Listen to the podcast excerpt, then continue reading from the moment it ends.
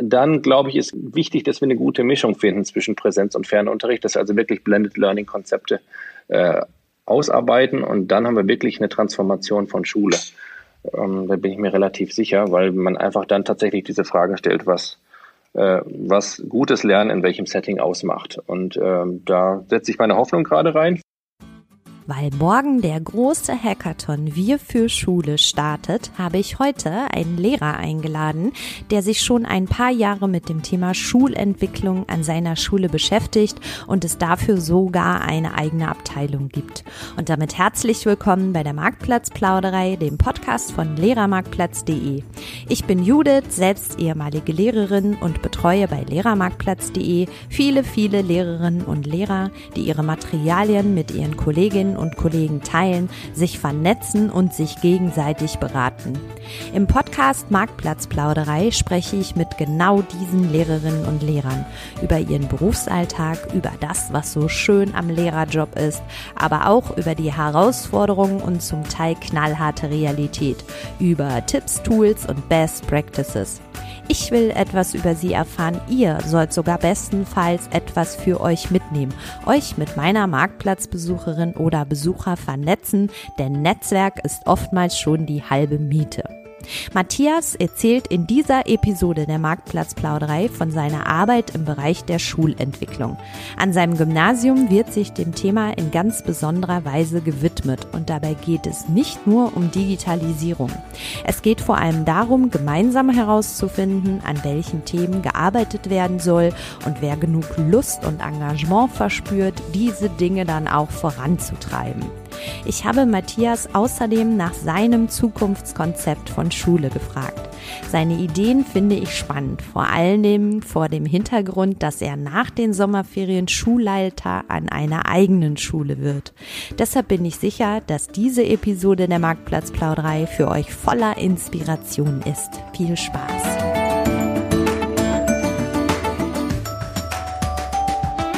Marktplatzplauderei, at Lehrermarktplatz, mitten aus dem Lehrerinnenleben.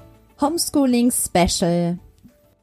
Herzlich willkommen bei der Marktplatzplauderei von Lehrermarktplatz. Morgen Montag, am 8. Juni, startet der große Hackathon Wir für Schule, den Lehrermarktplatz zusammen mit Verena Pauster und ihrem Verein Digitale Bildung für alle initiiert hat. Bei diesem Hackathon geht es ja darum, dass Lehrerinnen und Lehrer, Schülerinnen und Schüler, Schulleitungen, Eltern, Bildungsinteressierte gemeinsam Ideen für die Schule von morgen und das nächste Schuljahr ausarbeiten. Und da liegt doch wirklich sehr, sehr nahe, dass ich heute einen Lehrer eingeladen habe, der sich schon eine ganze Weile mit dem Thema Schulentwicklung beschäftigt. Herzlich willkommen, lieber Matthias. Hallo Judith. Ich freue mich sehr, dass du heute mit dabei bist. Hier bei der Marktplatzplauderei starten wir immer mit einer sieben Fragen Runde. Bist du bereit? Ich bin bereit. Wie lautet dein Twitter-Profilname? Das ist kompliziert bei meinem Namen. Ed Herr-Förtsch mit OE. Ja, naja, so kompliziert ist es eigentlich gar nicht, aber dann ja. in Ausführung. Ne? Genau. In welchem Bundesland unterrichtest du? In Baden-Württemberg. An welcher Schulform? Am Gymnasium. Welche Fächer? Englisch und Gemeinschaftskunde, wobei letzteres ist eigentlich eine Mischung aus Wirtschaft, Politik, Soziologie und Recht. Ah ja, ja, da seid ihr in Baden-Württemberg immer ein bisschen speziell. Ich kenne das. Ja. Fächerverbünde. Warum bist du gerne Lehrer? Ich bin gern Lehrer, weil das ein Beruf ist, der ähm, einen Sinn hat. Und das kann man nicht von jedem Beruf sagen, dass der einen, dass er so sinnerfüllt ist. Und ähm, weil er wahnsinnig vielfältig in den Aufgaben ist. Also die Standardantwort ist ja immer, dass man gern mit Schülern zusammen ist, dass man gern was vermitteln will und so weiter. Aber ich mag einfach diese komplette Vielfalt an, diese ganze Bandbreite, die dieser Beruf abdeckt. Ja, das ist eine schöne Antwort. Das kann ich total gut nachvollziehen. So, eine letzte Frage habe ich noch, die ist jetzt in dem Fall auch besonders spannend. Wie haben wir beide uns kennengelernt? ja, ich habe mir lange überlegt, was ich dazu sagen soll. ähm, wir haben uns über ein Buch kennengelernt, mhm. äh, so kann man das, glaube ich, sagen. Und zwar gab es ein Buch ähm, ähm, über eine Twitter-Community, äh, die es vor dem äh, Twitter-Lehrerzimmer gab. Das war der sogenannte adchat.de, also da gab es den Hashtag adchat.de. Und ähm, da gab es zwei Organisatoren, die praktisch das äh, wirklich über lange Jahre gestemmt haben. Dann gibt es jetzt nicht mehr diesen Chat und dann ist dazu ein Buch rausgekommen. Und äh, dieses Buch ist so ein bisschen als Geheimprojekt zustande gekommen. Und diese Form dieser Veröffentlichung ähm, habe ich kritisch gesehen und das haben wir ins haben wir äh, gemeinsam besprochen mal ich glaube auf war es auf einer Didakta oder in einer anderen Buchmesse? Jedenfalls äh, haben, wir, haben wir uns darüber mal unterhalten. Und es ist damit geendet dass du mir ein Buch geschenkt hast was gar nicht mein Ziel war aber so bin ich. Aber so, so war das ne? und dann, dann war der war der Lehrer ruhig gestellt der kritische. Nein aber es war äh, das nee, war warst eine, du nicht war eine angenehme Begegnung, weil ich war mit Sicherheit nicht, äh, nicht nur sachlich. Nee. Und du bist also sehr cool darauf reagiert. Ja, vielen Dank.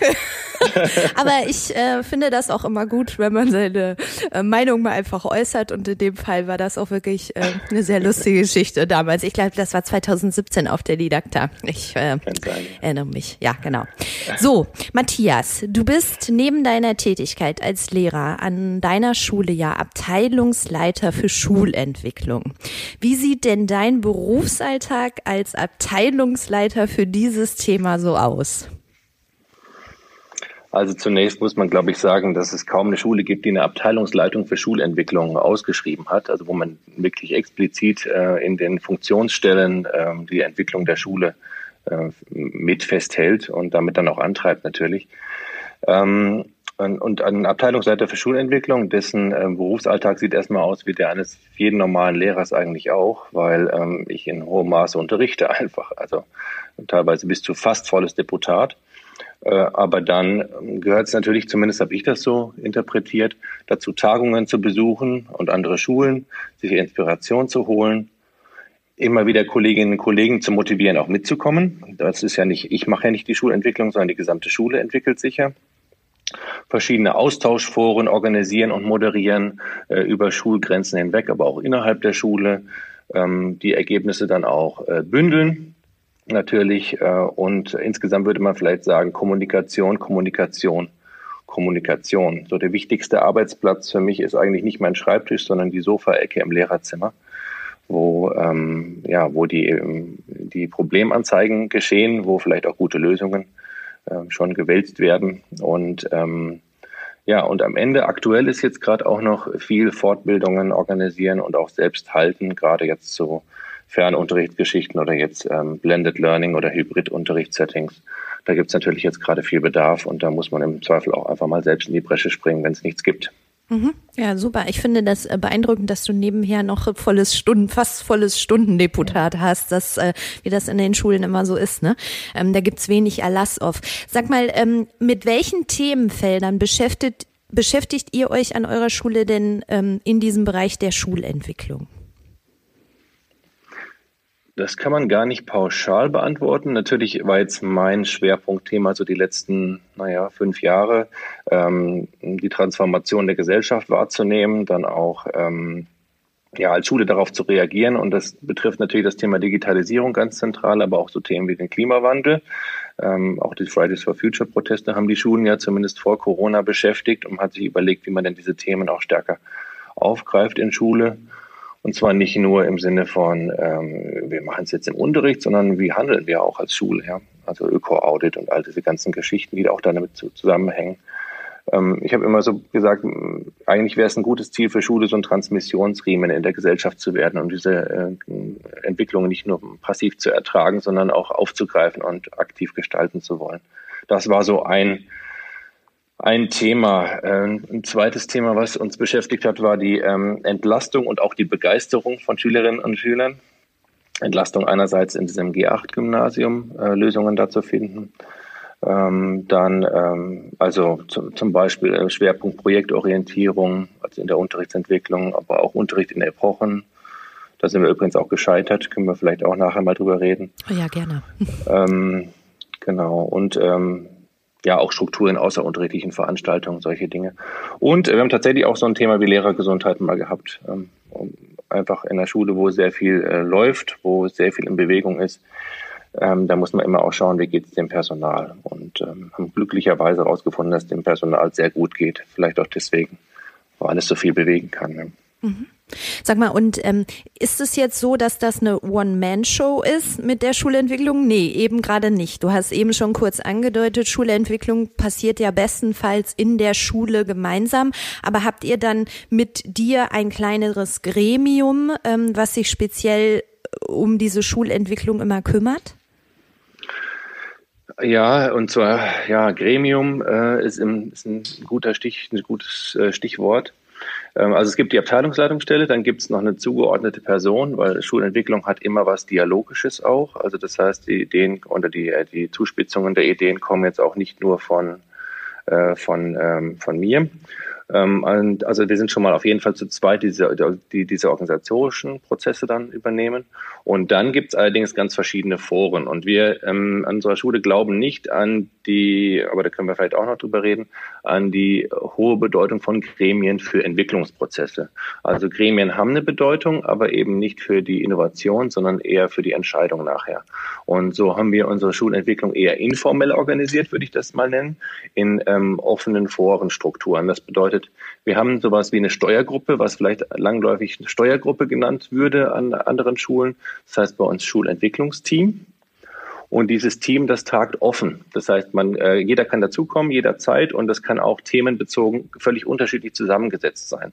Daran merkt man schon, weil wir nämlich daran glauben, dass diejenigen, die Lust haben auf die Aufgabe und auch die Energie dann mitbringen.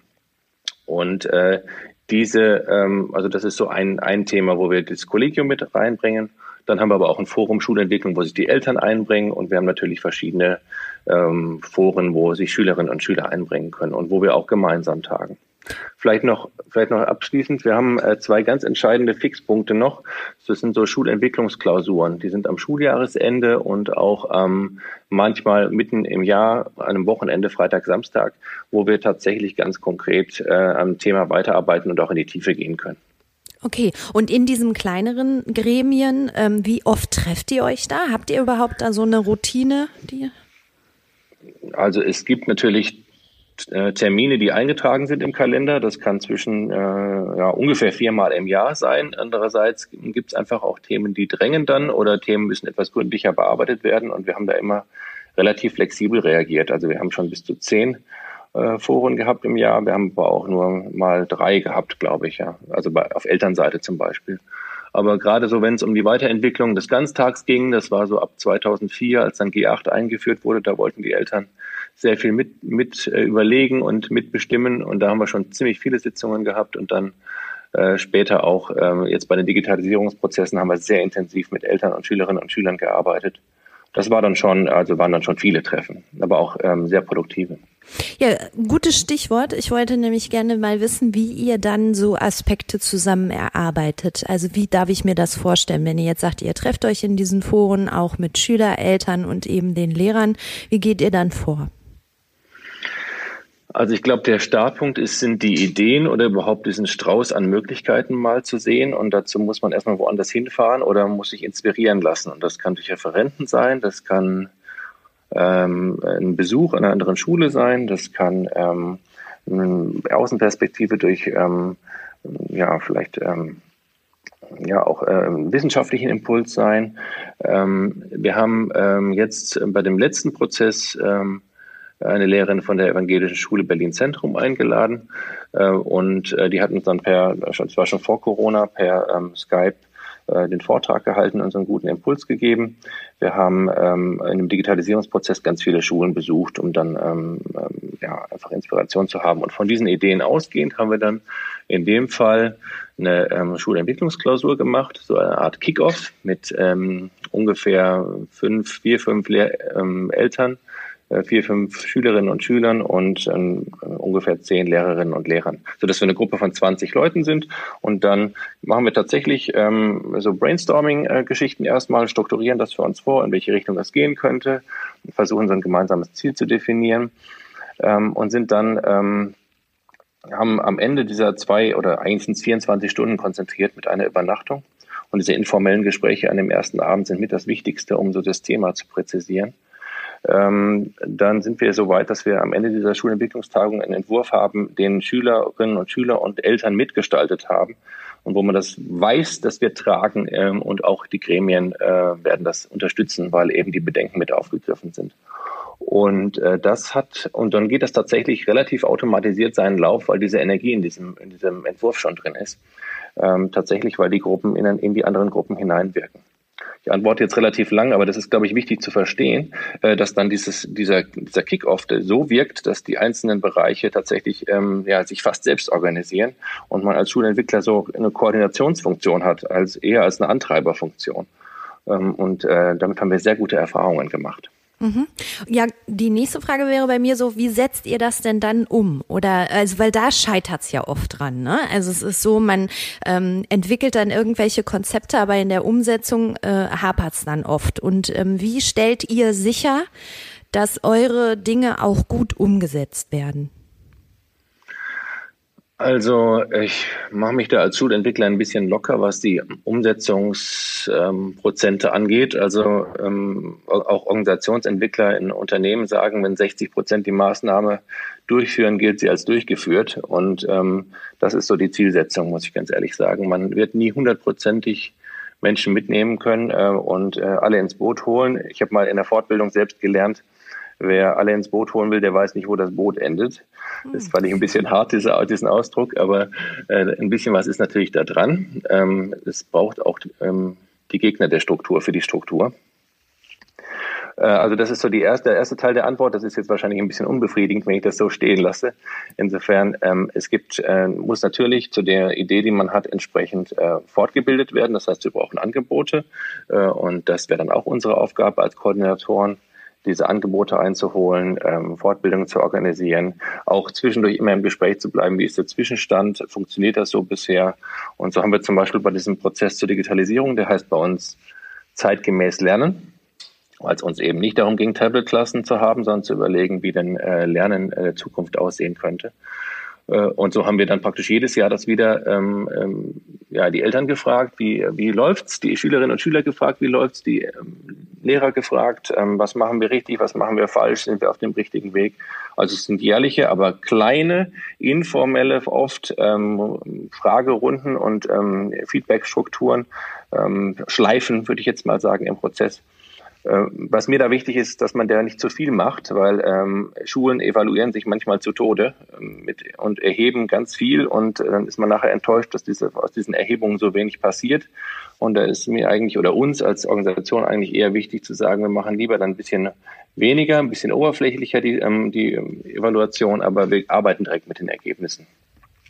Ja. Das ist interessant, was du alles so erzählst, weil es erinnert mich total an unser Arbeiten hier im Startup.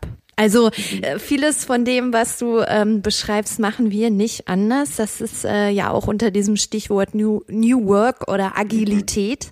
Ähm, und Sag noch mal bitte was dazu, welche Rolle bei euch an der Schule dieses Stichwort Agilität spielt. Du hast ja, ja dazu keine. auch ein Buch veröffentlicht. Aber Moment, das kannst du jetzt so nicht sagen. Du hast nämlich ein Buch veröffentlicht, das heißt äh, Die agile Schule. Ich habe es hier auch liegen übrigens. Ne?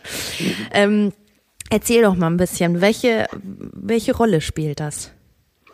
Jetzt habe ich ganz frech gesagt, gar keine. Und das ist auch so, das Stichwort Agilität würde bei uns keine Rolle spielen. Und wir haben tatsächlich auch das Buch nicht geschrieben, um zu sagen, ah, wir sind eine total tolle agile Schule, sondern wir haben festgestellt, dass die Prinzipien, die wir schon längst anwenden, und die, wir hätten das nie Agilität genannt, dass man das jetzt mit dem Label Agilität verknüpft, sozusagen. Ja. Es war so eher die, die hemdsärmelige, ich sage jetzt mal frech, die hemdsärmelige Praxis da äh, und dann ist das Label darauf gekommen. Und ähm, ich bin äh, immer vorsichtig, solche Begrifflichkeiten in ein Kollegium reinzubringen. Ähm, das trifft auch zum Beispiel auf den Begriff Barcamp zu oder Session oder so. Ähm, ich, wir verwenden das alles, aber wir haben das noch nie so genannt. Ähm, ja, so das ist uns sehr wichtig und ähm, insofern spielt der Begriff Agilität bei uns keine Rolle und ich glaube, dadurch, dass wir diese ähm, uns an, an gewissen Leitprinzipien orientieren, ist, sind Bilder in den Köpfen da, äh, wie ähm, ja, wie Prozesse bei uns ablaufen. Das geht um Beteiligung natürlich, das geht um eine Form der schnellen Reaktionen auf Herausforderungen, die, äh, die gerade passieren. Es geht auf den, geht um den ähm, Umgang mit Widerstand, ähm, all diese Geschehen, all diese Dinge sind eigentlich ähm, Sachen, die wir in unseren Leitprinzipien praktisch ähm, ja, niedergeschrieben haben. Und diese Leitprinzipien kommen tatsächlich relativ häufig im Alltag vor. Zum Beispiel, wenn wir vor Entscheidungen stehen und sagen, ist das jetzt einfach genug? Weil unser Leitprinzip zum Beispiel lautet, was nicht einfach geht, geht einfach nicht. Dann würden wir zum Beispiel alle Regelungen da, äh, daraufhin, dahingehend prüfen. Oder ähm, man kann gegen den Wind segeln, aber nicht ohne Wind.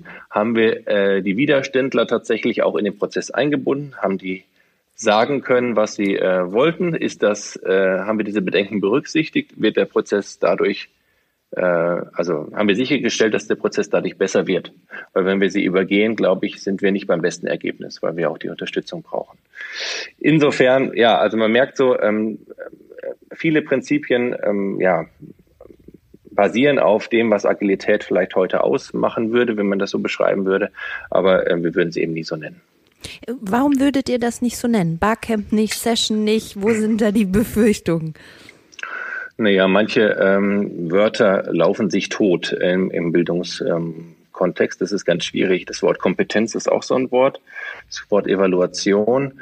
Ähm, da stöhnen schon alle Lehrerinnen und Lehrer, wenn man das sagt. Und ähm, Dabei sind die Ideen vielleicht ganz gute, ja, aber ich verstehe das auch, wenn man so, ähm, so eine gewisse technische Sprache verwendet, dass, äh, dass dann sich Widerstände aufbauen, die eigentlich gar nicht äh, dem, dem Inhalt gelten, sondern hauptsächlich dieser Sprache. Und dann bin ich gerne bereit, das zu verändern. Also da, also das ist sicherlich in der Startup-Kultur wahrscheinlich anders. Also das wirst du besser beurteilen können. Äh, da sind die hippen Begrifflichkeiten eher äh, angesagt. Und das ist aber in der Schule im ländlichen Raum und somit äh, eine Lehrerschaft, die ja eigentlich auch zu 80 Prozent den Beruf gewählt hat, weil Sicherheit ein wichtiger Wert ist, da sind, ähm, ja, sind solche Begrifflichkeiten schwierig. Die mhm. helfen nicht. Mhm. Ja, finde ich interessant. Äh, es gibt wirklich viele Buzzwords in der Schule und bei Lehrern, das stimmt. Die Erfahrung mache ich auch. Ich hatte aber wirklich auch so ein kleines Aha-Erlebnis, ähm, weil ihr ja auch in eurem Buch von diesem ähm, äh, digitalen Manifest eben auch schreibt oder das auch mit abgedruckt habt. Und ich habe mir das selber nochmal angeschaut und dachte so, ja Mensch, da, da, da gibt's Dinge einfach drin, die an der Schule sowieso per se immer schon viel gemacht werden. Ne? Also zum Beispiel dieser Punkt ähm, Zusammenarbeit mit dem Kunden äh, mehr als Vertragsverhandlung oder sowas, ne? wo ich so dachte, ja, das findet an einer Schule sowieso ständig statt, weil du so sehr miteinander in diese in dieser Schule zusammen arbeitest einfach im Team und immer versuchst, das so ein bisschen aufzusetzen. Dem würde ich fast widersprechen wollen. Ähm, ungern zwar, aber es nee. muss wohl sein. Äh, ich glaube, dass die Zusammenarbeit mit, aber die Zusammenarbeit mit dem Kunden, ähm, das ist, kann man natürlich nicht eins zu eins übersetzen in den Bildungsbereich, aber wer sind denn die Kunden? Das sind natürlich erstmal die Schülerinnen und Schüler vielleicht und die ähm, Lehrerinnen und Lehrer, äh, Quatsch, die El Eltern, die Lehrerinnen und Lehrer sowieso auch. Je nach Perspektive können es auch die Lehrerinnen und Lehrer sein. Aber ich meine jetzt die Eltern und die Schülerinnen und Schüler. Und man erlebt auch häufig, und das ist äh, auch was, was mir wiedergespiegelt wird in Gesprächen, wenn ich mit anderen Schulen in Kontakt bin, dass Eltern oft noch als Bedrohung wahrgenommen werden und nicht als Ressource. Und zwar auf verschiedenen Ebenen. Und dass da die Zusammenarbeit doch ähm, eher nur dann stattfindet, wenn es ein Problem gibt, anstatt proaktiv zu handeln oder gemeinsam gute Ideen zu entwickeln, wie man denn vorgehen könnte. Und unser Ansatz ist eigentlich der, wir holen lieber die Eltern vorher ins Boot dann wissen wir, dass sie das, äh, diese Regelung auch unterstützen und dann stehen wir als Schulgemeinschaft auch dafür und nicht äh, wir als Schule versus Eltern oder versus Schülerinnen und Schüler. Unsere Medienregelung ist mit den Schülerinnen und Schülern gemeinsam entwickelt worden, natürlich. Äh, und ähm, unser Ganztagskonzept auch mit Eltern und Schülerinnen und Schülern. Und so ähm, glaube ich, ist es, äh, ist diese Zusammenarbeit ist eben doch nicht so selbstverständlich an vielen Schulen, wie man meint. Also ich glaube, da gibt es auch viele Ängste äh, vor der, ich sage jetzt mal, vor den Ideen von unten. Ah, da bin ich wahrscheinlich von den idealen Schulvoraussetzungen ausgegangen. Okay, ja. Sag mal, Schulentwicklung wird ja oftmals auch mit Digitalisierung gleichgesetzt. Welche Rolle spielt denn Digitalisierung oder spielt sie überhaupt eine Rolle für Schulentwicklung? Also ich glaube, äh, in der Anfangsphase dieser, oder in sagen wir mal vor fünf Jahren, waren Schulen noch nicht so weit äh, zu erkennen, dass ähm, Digitalisierung was mit Gesellschaft und deswegen auch mit Schule macht und zwar die Grundfesten erschüttert, ähm, die Art der Zusammenarbeit, die Kommunikation, äh, ganz verschiedene Ebenen. Und ähm, inzwischen ist es aber, glaube ich, vielen Schulen doch klar, dass ähm, Schulentwicklung ähm, die Grundlage ist oder Schulentwicklungsprozesse die Grundlage sind, um ähm, Schulen, ich nenne jetzt mal diesen Begriff so, zu digitalisieren. Und dann wird Digitalisierung nämlich nicht zum Selbstzweck, weil wir bauen jetzt irgendwelche Tools und Technik auf, sondern wir überlegen uns erstmal, was sind die Ziele unserer Schule und inwiefern verändern sich diese Ziele, wenn wir jetzt die Gesellschaft heutzutage anschauen. Und äh, da muss man, glaube ich, müssen, glaube ich, einige äh, Organisationen, nicht nur Schulen, ähm, jetzt ganz neu überlegen, wie, ähm, ja, wo in der Kern eigentlich ihrer, ihres Auftrags besteht. Und Schulen sind, glaube ich, ähm, so stark geprüft wie kaum eine andere Institution in, äh, in Deutschland oder überhaupt in der Welt, was, was diese Prozesse angeht, weil wir eben für die Zukunft bilden. Und äh, wir kennen diese Zukunft nicht und wir müssen diese, diese Unsicherheit ertragen, aber auch damit umgehen. Und ich würde sagen, der Kern, also du hast ja versucht, nach dem Verhältnis zwischen Digitalisierung und Schulentwicklung zu fragen. Äh, Digitalisierung ähm, bedingt, dass Schulen eigentlich, eigentlich sich in permanenter Schulentwicklung befinden müssen. Es gibt nicht einen Prozess, den man abschließt also wie jetzt zum Beispiel beim Buch, wo man sagt, okay, irgendwann ist das Buch eingeführt äh, und Schulen arbeiten jetzt mit Büchern, äh, historisch gesprochen. Und äh, jetzt hat sich das ganze Lernsetting verändert und das hält jetzt bis, bis heute quasi. Ja? Sondern es passiert jetzt was, es gibt immer wieder neue Strukturen, es gibt immer wieder gesellschaftliche Veränderungen und auf die muss Schule permanent reagieren. Und deswegen ist diese permanente Schulentwicklung eigentlich das eine Folge der Digitalisierung jetzt. Mhm, okay. Sag mal, du bist ja auch ein großer Verfechter des Themas Hospitierens. Du hast auch eben ähm, erzählt, dass am Anfang eines Prozesses im Bereich der Schulentwicklung meistens dieses ist, wir gehen nach draußen und schauen mal, wer macht, wer macht da schon was, wie sieht das aus? Ähm, magst du da noch mal was zu sagen, wieso du das als so wichtig erachtet, achtest? Ich glaube, das Wichtigste ist, dass man mal was anderes sieht, über, sein, über den Tellerrand hinausschaut. Und äh, wir machen das leider auch in Deutschland immer noch viel zu wenig, weil wir so stark in Bundesländergrenzen auch denken und auch zu stark in unseren Ländergrenzen. Also wenn man mal in andere Länder schaut, was da alles möglich ist, dann äh, sieht man erstmal, äh, dass man Bildung auch ganz anders sehen kann. Ich will mal vielleicht ein Beispiel bringen. Ähm, wir haben dieses Konzept Abitur im eigenen Takt zusammen mit anderen Schulen entwickelt ein Konzept, was äh, vorsah, dass die Schülerinnen und Schüler selbst entscheiden, ob sie die Oberstufe in zwei oder drei Jahren absolvieren und dann praktisch relativ flexibel in Bildungsgang auch selber strukturieren. Und ähm, diese Idee war nach KMK-Vorgaben, also die Kultusministerkonferenz, die hat damit ganz große Schwierigkeiten mit solchen Ideen, weil das ja die Strukturen in Deutschland verändert. Und ähm, weil, man, weil man ja die Kursstufe muss man ja in zwei Jahren absolvieren, andere Möglichkeiten gibt's ja quasi gar nicht. Und dann schaut man mal nach Finnland, dann schaut man nach Australien, nach Kanada und man merkt, dass da gerade auch für Gesellschaften, die mit vielen ähm, Migranten arbeiten, dass da flexible Lösungen auch gebraucht werden, um die Talente zu heben.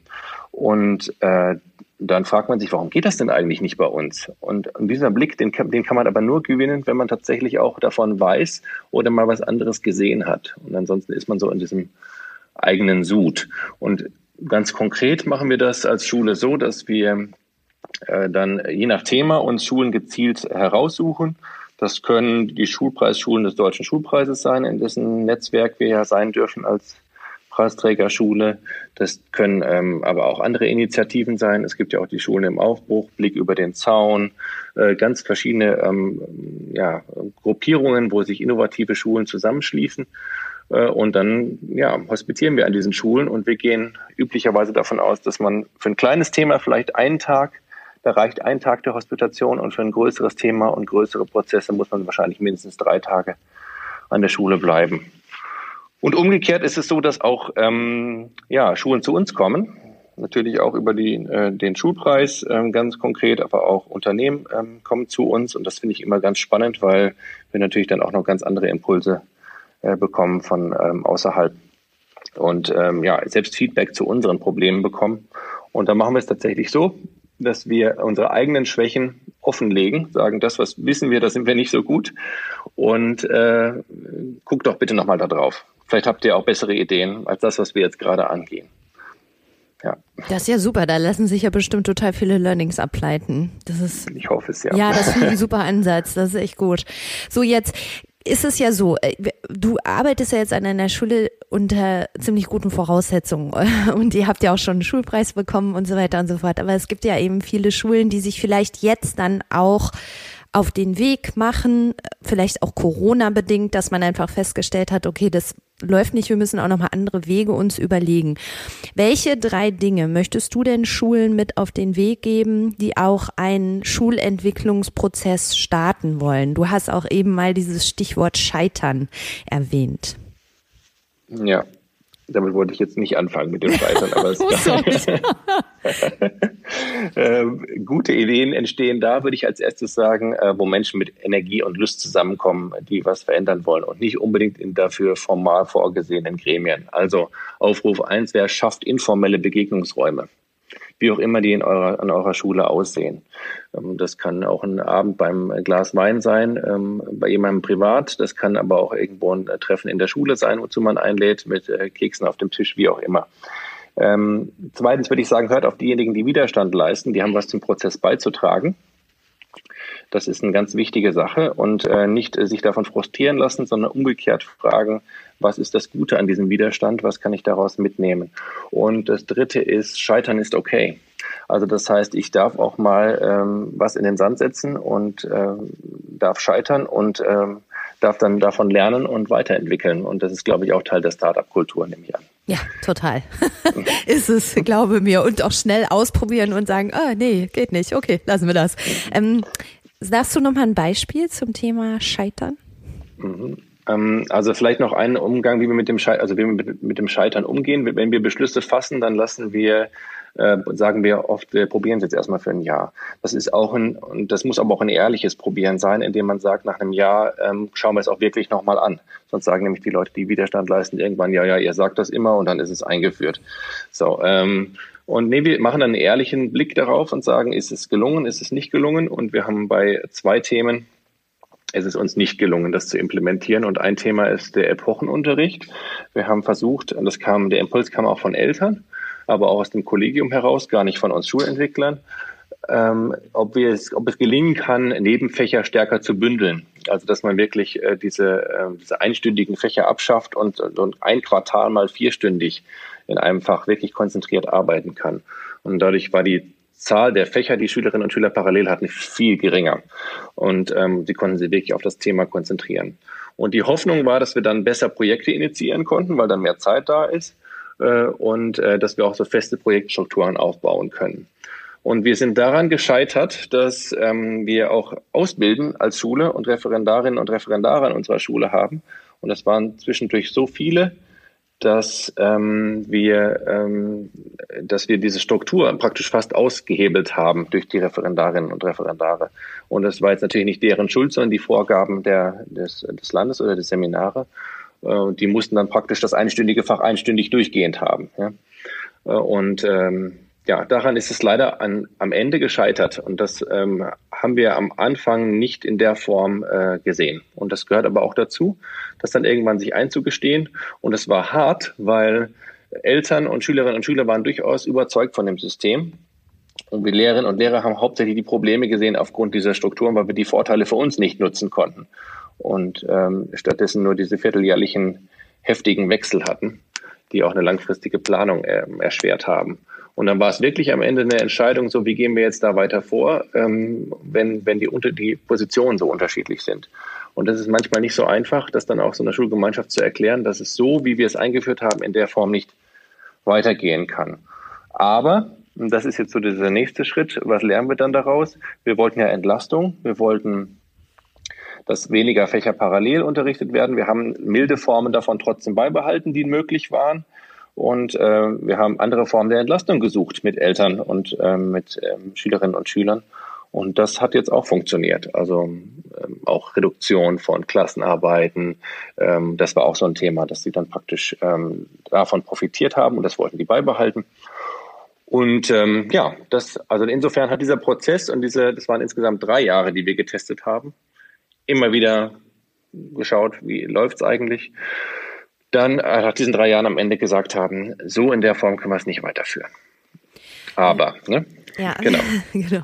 Sag mal, aber welche Rolle spielen denn auch Rahmenbedingungen beim Scheitern? Also viele Schulen beklagen ja immer, ja, ich habe ja die Vorgaben Ministerium, Schulträger, Land, hm, und deswegen können wir uns bei gewissen Dingen gar nicht so entwickeln, wie wir das gerne wollen. Äh, gute Schulen zeichnen sich, glaube ich, aus durch kreativen Umgang mit Rahmenbedingungen. Und damit meine ich jetzt nicht ähm, Illegales anzustreben, sondern den legalen Raum wirklich auszuschöpfen, die Grauzone zu erweitern. Ähm, zwei, oder ja, ein konkretes Beispiel würde ich jetzt mal nennen. Wir waren mal im Kultusministerium ähm, zu dieser Frage ähm, Leistungsmessung, alternative Form der Leistungsmessung und dass das bei uns in der Oberstufe in Baden-Württemberg so starr geregelt ist. Also wir müssen äh, eine Klausur pro Halbjahr schreiben oder zwei in, in mehrstündigen Fächern.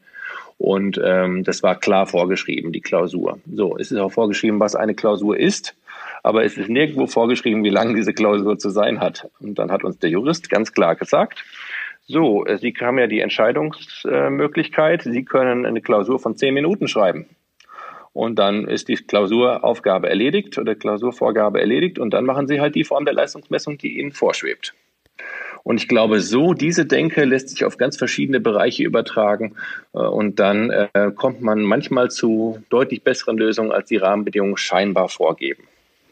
Interessantes Vorgehen. Sag mal, wie sieht denn dein Zukunftskonzept von Schule aus?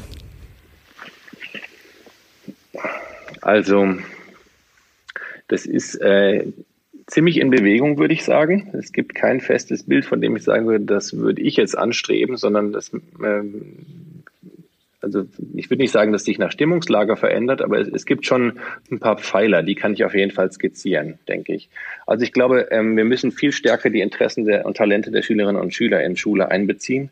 Das ist so der Kern, ähm, weil wir orientieren uns doch auch stark an dem Bildungsplan, was prüfungsbedingt logisch ist aber vergessen manchmal, was wirklich, wo wirklich die Stärken und die Interessen liegen und äh, schaffen es noch nicht, das ausreichend einzubeziehen.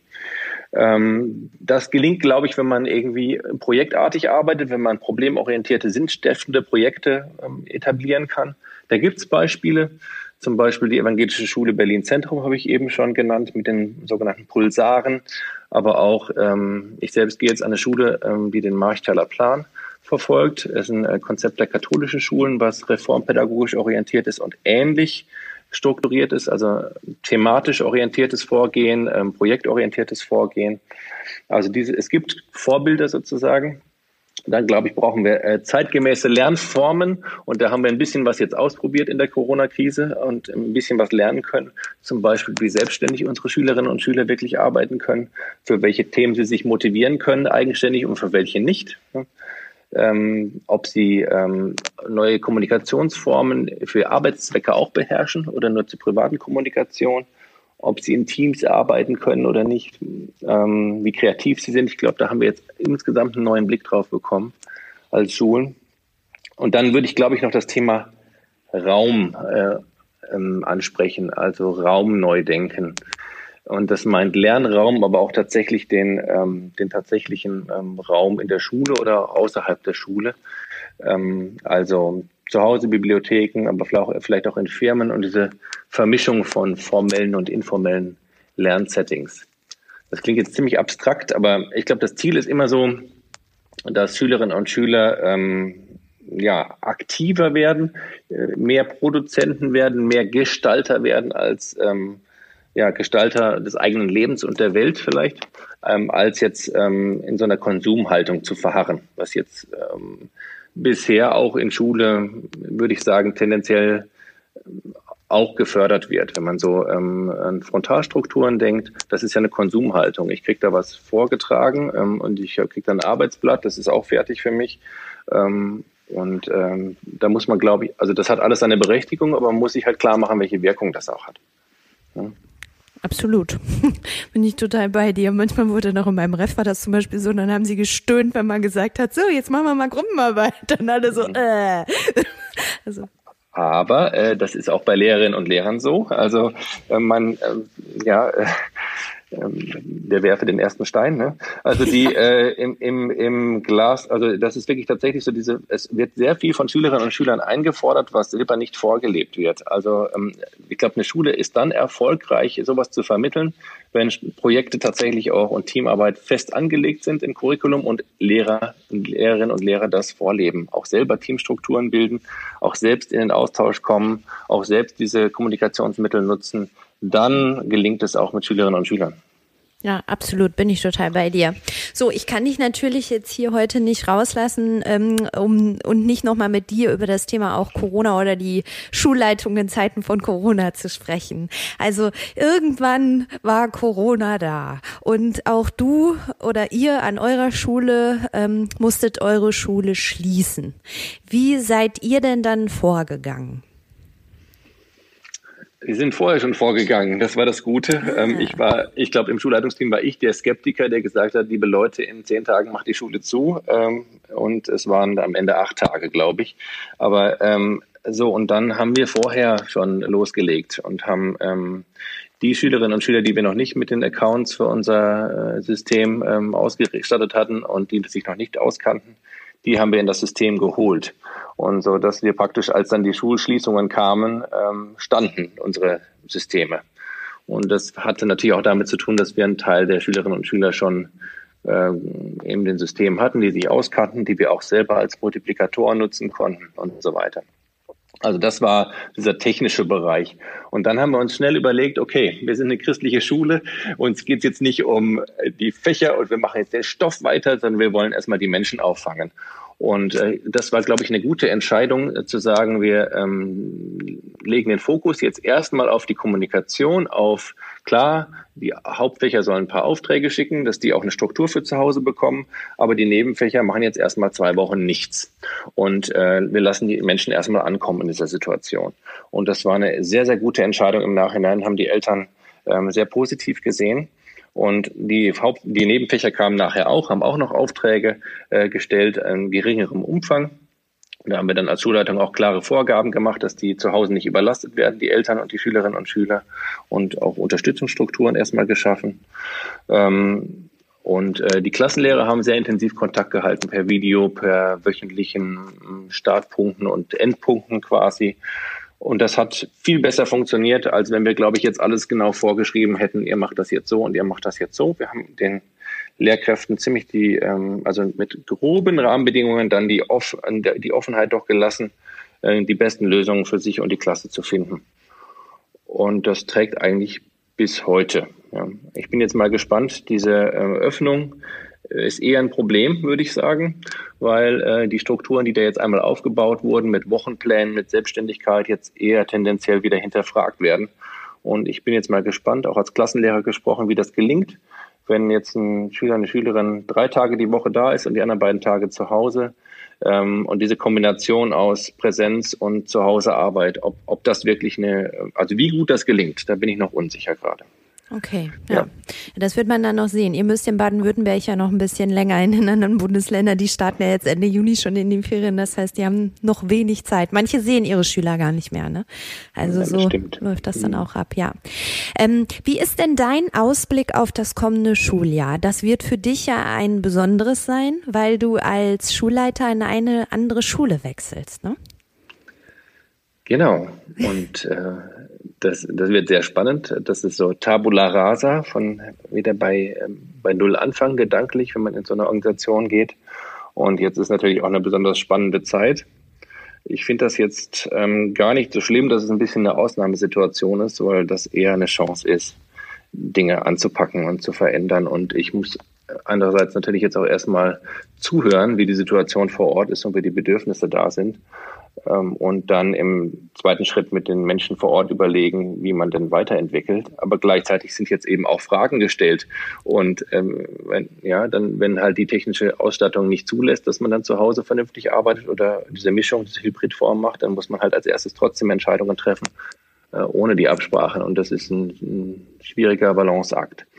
Ähm, also aktuell ist ja das Gefühl, Corona ist vorbei, ne? back to normal. So, wir machen jetzt ähm, wir machen jetzt einfach alles wieder wie früher. Und das ist natürlich auch die Gefahr. Und ich glaube, dass das auch bei 50 Prozent der Schulen so passiert. Ähm, ja, das wäre so meine Einschätzung. Und ähm, andererseits haben wir jetzt aber eigentlich gelernt, wo, wofür man Präsenz wirklich brauchen kann, welche also welchen Wert es hat, mit Menschen in Interaktion zu treten im Unterricht äh, und ähm, was vielleicht auch mal automatisiert gelernt werden kann, wo man vielleicht nicht unbedingt das Präsenz braucht. Ähm, und dieses Wissen sollten wir jetzt auch nutzen, wenn die, äh, wenn die, äh, selbst wenn vollständige Öffnungen dann möglich sind. Und falls nicht, äh, wovon ich jetzt momentan noch ausgehe, also ich könnte mir vorstellen, dass wir noch mal eine zweite Welle kriegen, ähm, dann oder auch mal noch ein neues, neues Virus. Das hat sich ja auch angedeutet, dass das, ähm, dass das ähm, kam, ja, und es kann auch schnell wieder passieren. Ähm, dann glaube ich, ist gut, wichtig, dass wir eine gute Mischung finden zwischen Präsenz und Fernunterricht, dass wir also wirklich Blended Learning Konzepte äh, ausarbeiten und dann haben wir wirklich eine Transformation von Schule. Ähm, da bin ich mir relativ sicher, weil man einfach dann tatsächlich diese Fragen stellt, was, äh, was gutes Lernen in welchem Setting ausmacht. Und ähm, da setze ich meine Hoffnung gerade rein. Vielleicht ist die ähm, ein bisschen vergebens. Das, ähm, also das Bildungssystem ist ein, ein schwerer Tanker. Aber äh, ich glaube, wenn so einzelne schnelle Boote vorbeifahren, dann bewegt sich auch der Tanker irgendwann. Das ist ein schönes Bild. Das ist ein super schönes Bild und äh, auch ein schönes Schlusswort. Wir äh, plaudern ja hier, nämlich in deinen wohlverdienten Ferien um neun Uhr morgens, muss man einfach mal sagen. Deswegen äh, danke ich dir jetzt sehr, dass du dir die Zeit genommen hast. Das war super spannend. Schulentwicklung ist ein richtig, richtig wichtiges Thema. Und ähm, ich glaube, die Zeit aktuell, die hat das jetzt auch noch mal nach, nach oben gebracht, einfach, dass sich da Schulen echt einfach auf den Weg machen müssen. Genau. So, ich wünsche dir jetzt noch richtig schöne Ferien. Danke dir. Danke noch einmal und Matthias, tschüss, mach's gut. Tschüss. Liebe Hörerinnen und Hörer, ähm, ab morgen geht's ja los mit dem Hackathon Wir für Schule. Ich hoffe, ihr seid mit dabei und falls ihr selbst nicht direkt mitarbeitet, dann könnt ihr das Geschehen ganz wunderbar auf den Insta-Channels von Lehrermarktplatz und Wir für Schule verfolgen. Die Marktplatz-Plauderei könnt ihr morgen am Montag schon wieder hören. Ja, Überraschung. Anlässlich des äh, Hackathons leisten wir uns Sonderfolgen. Morgen sind Verena Pauster und unser Max hier von Lehrermarktplatz bei mir zu Gast und erzählen ein bisschen darüber, wie sie auf die Idee zum Hackathon gekommen sind und wie ihre Schule der Zukunft so aussieht. Also, ich sag mal, tschüss, bis morgen.